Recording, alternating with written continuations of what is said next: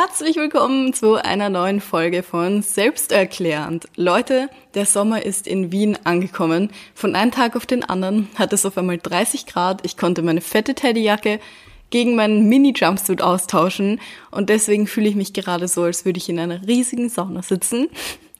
Weil für alle, die es nicht wissen, ich habe eine Dachgeschosswohnung. Im Sommer letztes Jahr hat es hier bis zu 40 Grad bekommen. Ich konnte einfach nur da sitzen und ich habe geschwitzt ohne irgendwas zu tun, ohne mich zu bewegen.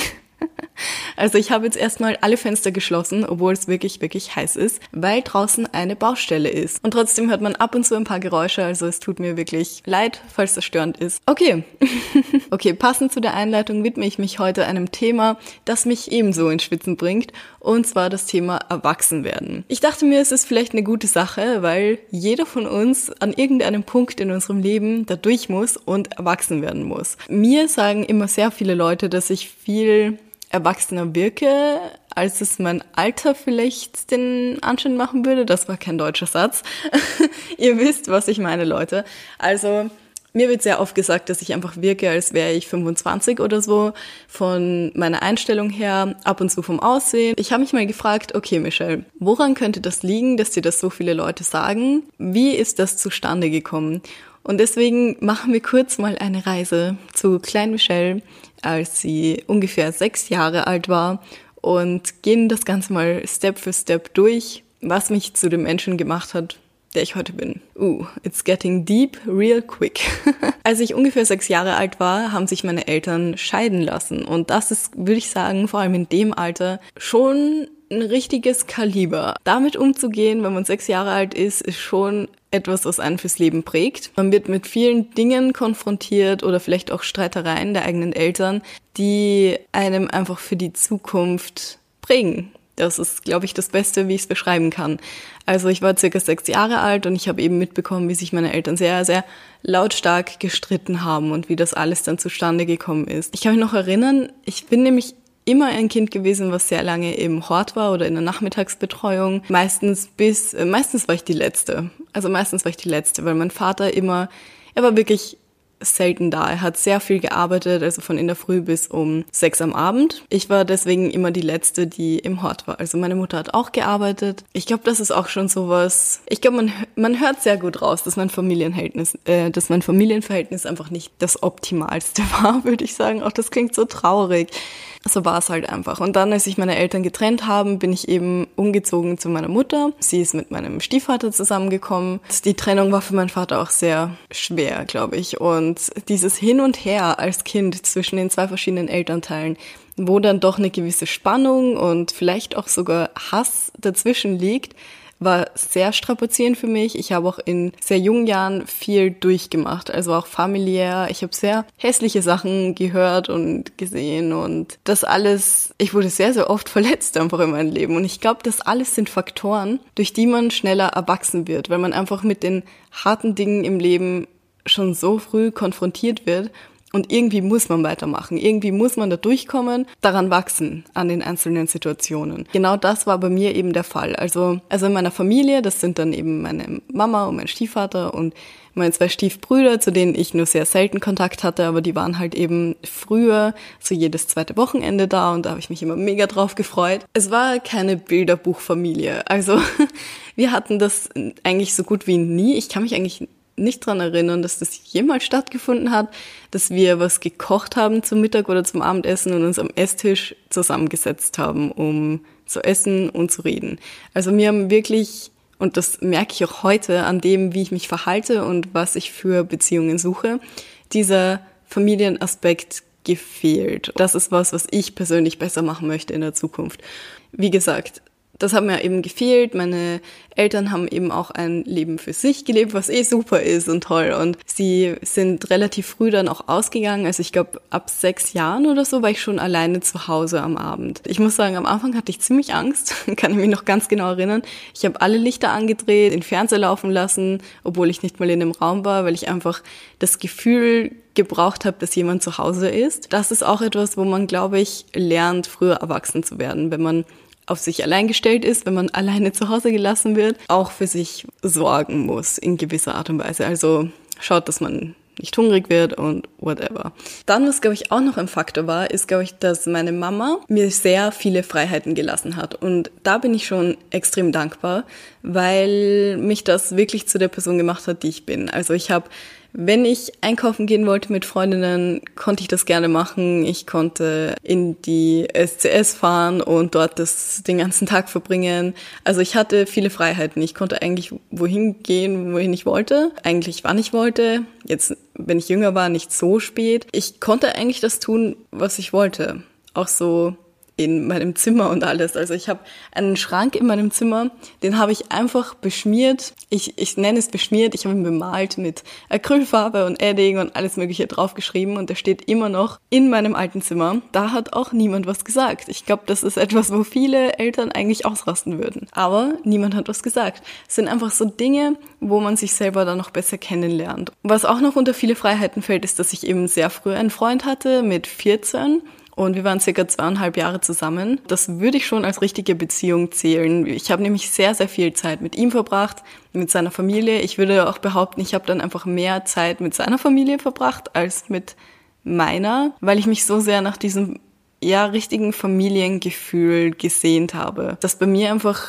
nie wirklich gegeben war, seitdem sich meine Eltern getrennt haben. Das ist natürlich auch eine Riesenfreiheit, dass man einfach bei seinem Freund übernachten darf, wenn man möchte, oder einfach mal eine Woche dort verbringt oder so. Zu der Zeit habe ich mich natürlich auch weiterentwickelt, bin erwachsener geworden mit ihm an meiner Seite, danach ohne. Und was ich auch noch als sehr, sehr wichtig empfinde, was ich nämlich auch bei anderen Leuten mitbekommen habe, nicht jeder kann mit Geld umgehen.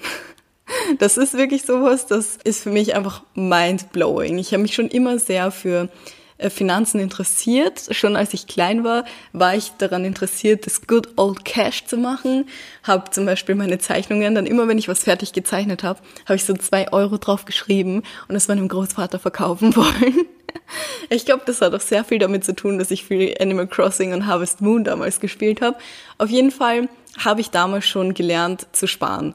Und zwar habe ich immer ein bisschen Geld bekommen, eben für eine Zeichnung oder sonst was, wirklich sehr wenig und musste mir dann zum Beispiel meinen ersten Nintendo DS selber kaufen und da habe ich lang drauf gespart. Genauso war es dann mit Taschengeld. Also am Anfang habe ich, ich kann mich noch erinnern, so 20 Euro im Monat bekommen, plus für die Jause in der Schule 2 Euro am Tag oder so. Da lernt man dann auch, sich was zusammenzusparen und einfach auf seine Finanzen hoch E-Mail und einfach auf seine Finanzen zu achten. Und ich glaube, das ist auch ein sehr, sehr wichtiger Schritt, vor allem wenn ihr dann wirklich den Fuß raus aus dem Nest setzt, dass ihr mit eurem Geld umgehen könnt, dass ihr eure, eure monatliche Planung auf die Reihe bekommt mit euren fixen Ausgaben und was ihr sonst noch für Ziele habt, für die ihr Geld sparen wollt. Jetzt habe ich sowieso schon angeschnitten, das Thema aus dem Nest rausfliegen, ausziehen. Ich bin sehr früh ausgezogen, auch schon mit 18. Also ich hab, bin mit 5 in die Schule gekommen und habe mit 17 maturiert. Und dann bin ich mit frischen 18 von zu Hause ausgezogen in ein Studentenwohnheim in Wien. Und das ist natürlich auch schon eher ungewöhnlich, würde ich sagen. Also mit 18 ist schon relativ früh. Zu dem Zeitpunkt habe ich noch Alimente von meinem Vater bekommen. Das war eben meine finanzielle Unterstützung, wie ich mir das habe leisten können. Habe dann eben angefangen zu studieren an der Hauptuniversität in Wien und dann nach einem Semester circa habe ich gewechselt zur Wirtschaftsuniversität Wien, zu IBWL Chinesisch. An der Hauptuni habe ich Sinologie studiert. Auch wenn ich finde, ein Studentenwohnheim ist eigentlich so die, der perfekte Übergang zum Alleinewohnen, weil man dann erstmal so merkt, wie das dann wirklich ist, wenn man alleine ist, aber man hat doch viele Leute um sich herum und ein paar Sachen sind dann doch gemanagt. Also ich hatte so ein Mini-Zimmer, ich glaube, das war sechs Quadratmeter groß. Es war wirklich klein. Also hat gerade mal ein Doppelbett reingepasst, ein Schreibtisch und es war schon voll. Haben mir dann so einen Komplex mit äh, meiner Mitbewohnerin geteilt. Also wir haben dasselbe Klo und dasselbe Bad geteilt. Die Wände waren sehr, sehr dünn. Aber es war für mich damals sehr aufregend und was Neues und äh, ich habe mich sehr darauf gefreut, dorthin zu ziehen. Die Küche war dann so eine Gemeinschaftsküche. Also in jedem Stockwerk gab es eine Küche. Jeder hatte ein kleines Eisfach, einen kleinen Kühlschrank und man musste eben schon für sich selber einkaufen gehen, für sich selber kochen. Das war ein guter Zwischenschritt. Ich habe damals, glaube ich, 360 Euro Miete gezahlt im Monat. So ein Minizimmer auch. Also Wien ist teuer, meine lieben Freunde. Wohnungen in Wien sind teuer und schwer zu bekommen. Dort habe ich dann angefangen, mich zu entfalten, wie ich es immer gerne wollte, so gut es ging und habe das Zimmer so schön es ging für mich persönlich eingerichtet. Ich habe wirklich was rausgeholt, muss ich ehrlich sagen. Das ist ein Pat on the Back wert. Nach einem halben Jahr habe ich dann beschlossen, auszuziehen, weil ich dort nicht mehr wohnen konnte, weil das so eine Förderung war für Leute aus Oberösterreich, Vorarlberg, whatever. Und ich äh, komme eben aus Niederösterreich. Meine frühere beste Freundin hat dann gemeint, dass sie dort auch nicht mehr wohnen mag, wenn ich da nicht bin. Und dann wollten wir uns gemeinsam eine Wohnung suchen. Und ich war wirklich super froh, dass sie, also sie ist paar Jahre älter als ich, ich war wirklich super froh, dass sie so diese Leading Role eingenommen hat, weil eine Wohnung suchen und sowas, das war für mich komplettes Neuland. Ich hatte keine Ahnung und es war für mich so ein Riesending, wo ich nicht wusste, wie ich wirklich hinkommen sollte. Und sie war, um ehrlich zu sein, für mich früher wie eine große Schwester und ich war ihr sehr, sehr dankbar dafür. Sie hat dann so Mini-Lebensläufe, so Zusammenfassungen von uns geschrieben und wir haben gemeinsam Wohnungen rausgesucht, Termine vereinbart. Wir haben uns wirklich viele angesehen, ich glaube sechs verschiedene Wohnungen oder so. Manche waren okay, manche waren so lala, manche wollten uns nicht haben. Eine war echt abgefuckt. Ich bin sehr froh, dass wir die nicht genommen haben. Dann haben wir uns eben auf die Suche gemacht und als wir eine gefunden haben, die für uns gut war, haben wir es noch am selben Tag abgeschickt. Also die Wohnung lief dann auch auf sie. Sie war auch einfach finanziell viel, viel stabiler als ich. Für mich war das alles so eine richtige Risikosache, weil die Wohnung dann doch natürlich teurer war als das Studentenwohnheim und ob ich mir das leisten kann. Und man brauchte auch eine Bürgschaft. Auch wenn man genug Geld verdient hat in der letzten Zeit, brauchte man eine Bürgschaft von einem Erwachsenen, weil wir einfach doch beide sehr jung waren. Die Vermieter vertrauen den jungen Menschen anscheinend nicht, dass sie die Miete rechtzeitig bezahlen. Ist eh völlig legitim, aber trotzdem. So sind wir dann da eingezogen. Also wir haben Trips zu Ikea gemacht, eigene Wohnungen besorgen müssen, äh, eigene Wohnungen, eigene Möbel besorgen müssen, zusammenbauen müssen. Das alles hochgeschleppt, Sachen mit dem Vermieter geregelt, Kühlschrank, alles mögliche ähm, Lampen installiert. Das ganze Einrichten für sich ist auch so ein riesen, riesen Projekt. Das darf man wirklich nicht unterschätzen. Das braucht so viel Zeit und so viel Geld. Holy shit. ja, ich habe dann noch circa ein Jahr lang in dieser Wohnung gemeinsam mit ihr gewohnt und ich habe auch damals sehr viel von ihr gelernt. Also wie gesagt, sie war halt paar Jahre älter und sie hat auch einfach Erfahrungen gemacht und gehabt, die ich noch nicht gehabt habe und mir auch viele neue Sachen gezeigt und Dafür bin ich auch bis heute noch super, super dankbar, weil ich wäre auch sicher nicht der Mensch, der ich jetzt bin, ohne sie gewesen. Und das ist dann leider auch auseinandergegangen. Es sind einfach Dinge, mit denen man konfrontiert wird, die man nie im Leben hätte kommen sehen. Also ich würde sagen, es ist einfach auch auseinandergegangen, weil man mit sich selber nicht im Reinen war und ähm, weil man einfach selber und weil man einfach auch selber rausfinden musste, wie, wer möchte ich sein, was möchte ich erreichen im Leben und welche Values hat man, also einfach sich selber finden musste. Ich weiß, das klingt so pseudomäßig und so ah, das hängt wahrscheinlich jeden schon im, beim Hals raus. Aber es ist wirklich so, wenn man selbst unzufrieden mit sich selber ist oder nicht weiß, wohin mit sich ist und innerlich die ganze Zeit so ein Gefühl von Anspannung hat, dann funktionieren seine Beziehungen auch nicht, ob Freundschaft oder Beziehung, whatever. Ja, dann musste ich mir halt alleine eine Wohnung suchen. Und das war so der nächste Step, ähm, der mich dazu gebracht hat, hier zu sein, wo ich bin. Und zwar hatte ich sowas von Glück, weil das war alles sehr spontan. Ich musste mir schnell was suchen. Ich habe eine Wohnung gefunden, sie mir angesehen und ich habe sie sofort bekommen. Sogar noch günstiger, als sie reingestellt war. Das war relativ unkompliziert, weil sie eben über keine Makler vermietet wurde, sondern direkt über den Besitzer, der die Wohnung gekauft hat und ich musste keine Provision zahlen. Es war ähm, die wichtigsten Sachen wie eine Couch oder eine Waschmaschine waren schon drinnen, weil ich war broke as fuck. Ich hätte mir sowas nie im Leben leisten können. Es war eigentlich wie Schicksal. So im Nachhinein. Und das merke ich auch heute immer wieder, wenn ich irgendwas in der Nähe entdecke, einfach von der Location und alles. Es ist perfekt. Es ist auch eine Wohnung, wie ich sie mir immer erträumt habe früher. Ob sie aufgeräumt ist oder nicht, ist jetzt wieder eine andere Sache, aber overall wohne ich eben, seitdem ich 19 bin, ganz alleine in meiner eigenen Wohnung und es war auch ein riesen Step für mich, Thema Finanzen, weil sie out of my budget gewesen wäre. Ich habe den Entschluss gefasst, dass ich, weil seitdem ich 18,5 oder seitdem ich 19 circa bin, zahle ich alle meine Rechnungen selber. Ob Wohnung, Essen, was auch immer, alles wird aus meiner eigenen Tasche, von meinem eigenen hart erarbeiteten Geld bezahlt. Das ist, würde ich sagen, auch schon eher ungewöhnlich, dass man da ganz für sich selbst sorgen kann. Und die jetzige Wohnung wäre out of my budget gewesen. Also Ich habe wirklich den Entschluss gefasst, dass ich jetzt hart dafür arbeiten werde und dass ich es irgendwie schaffen werde, diese Wohnung zu erhalten und dass ich mir das leisten kann. Und da musste ich wirklich abwiegen, ähm, wie toll die Wohnung ist, ob ich sowas wieder finde, ob das, wie hoch die Möglichkeiten stehen, dass ich das auch schaffen werde. Und ich habe einfach wirklich zu 100 Prozent daran geglaubt und es hat funktioniert, Leute. es hat funktioniert. Also, was ich euch auf jeden Fall noch mitgeben kann, immer einen Finanzpuffer haben. Ich meine, das wird sowieso jeder von euch wissen. Aber ich habe trotzdem ein paar Leute getroffen, die sich da nicht dran gehalten haben, weil sie ihr letztes Geld für eine Idee oder ein Projekt ausgegeben haben, was eben immer eine Risikosache ist. Also habt bitte, bitte, bitte immer ein Finanzpuffer auf der Seite liegen, um euch fürs nächste halbe Jahr die Miete zum Beispiel zu bezahlen. Genau, seitdem ich hier bin, bin ich auch selbstständig und zwar als Online-Content Creator beziehungsweise ich bin gemeldet als Gewerbe Videoproduktion und da habe ich auch mit dem Chef der WKO telefonieren müssen. Ich musste ein Gewerbe selber anmelden, ich muss meine Finanzen selber regeln, ich muss meine Steuer machen, Steuererklärung und alles.